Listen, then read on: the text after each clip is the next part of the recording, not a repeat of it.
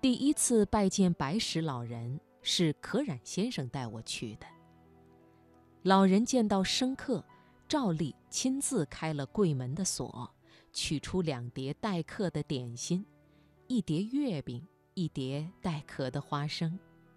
路上，可染已经关照过我，老人将有两碟这样的东西端出来，月饼剩下四分之三，花生是浅浅的一碟。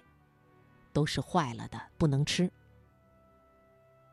寒暄就坐之后，我远远注视着这久已闻名的点心，发现剖开的月饼内有细微的小东西在活动，剥开的花生壳里也隐约见到闪动着的蛛网。这是老人的规矩、礼数上的过程，倒并不希望冒失的客人真正动起手来。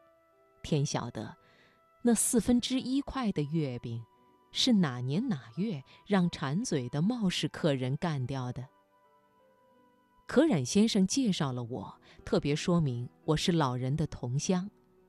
老人问：“啊，熊凤凰、熊希龄，你见过了？”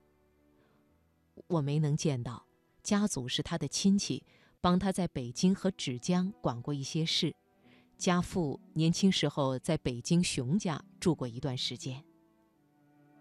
那见过毛夫人？没有。嗯，去过湘潭？真抱歉，我离开家乡时年纪很小，湖南本省走的地方反而很少。有什么好抱歉的？我也没有去过凤凰县城呢。大家笑起来，老人也微微翘了翘嘴。然后我们就吃螃蟹，螃蟹是可染先生提醒我去西单小菜市场买的，两大串四十来个。老人显然很高兴，叫阿姨提去蒸了。阿姨出房门不久，又提了螃蟹回来，对老人说：“你数，是四十四只啊。”老人嗯了一声，表示认可。老人一生点点积累。都是自己辛苦换来的。到老时，发现占便宜的人环绕周围时，不免会产生一种设防情绪来保护自己。人谓之小气，自己画的画不肯送人是小气，那么随便向人索画就是大方吗？不送一个人画是小气，不送一千一万个人画。也是小气吗？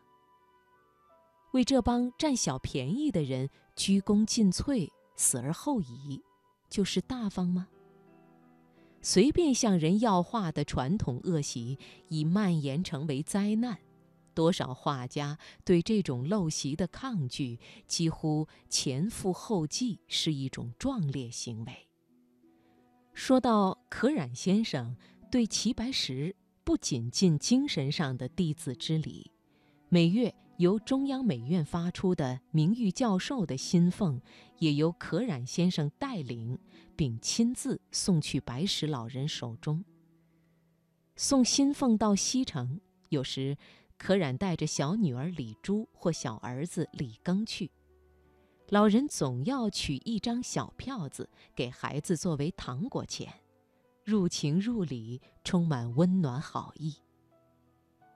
跟可染先生找齐老大约三次，一次吃螃蟹，一次在他的女弟子家画像拍照，一次是把刻好的木刻像送去请齐老题字。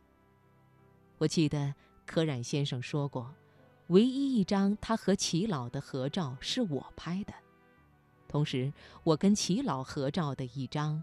当然是可染拍的了。我记得给过他一张，底片可能还在我家哪个抽屉里，得找找看。一次除夕晚会，中央美院大礼堂有演出，李苦禅在京剧黄鹤楼中扮赵子龙，白盔白甲，神采飞扬。工作人员为白石老人安排了一张大软沙发，在第一排座位的中间。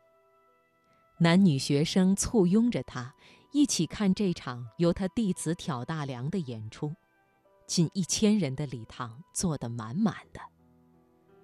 锣鼓响处，赵子龙出场，几圈场子过后亮相，高粉底靴加上全身扎的重靠，已经累得汗流浃背，七上八下。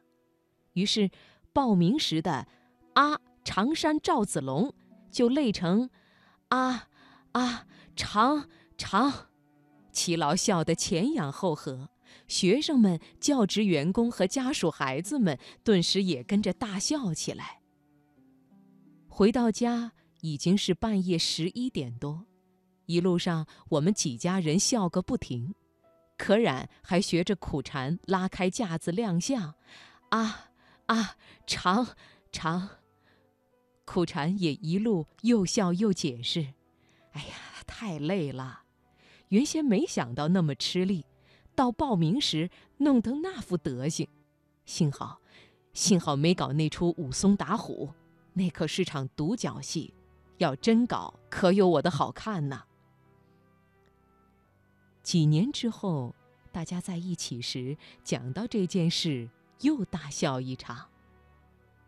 那时真甜美，大家都那么年轻，全院子里只有很少的老人。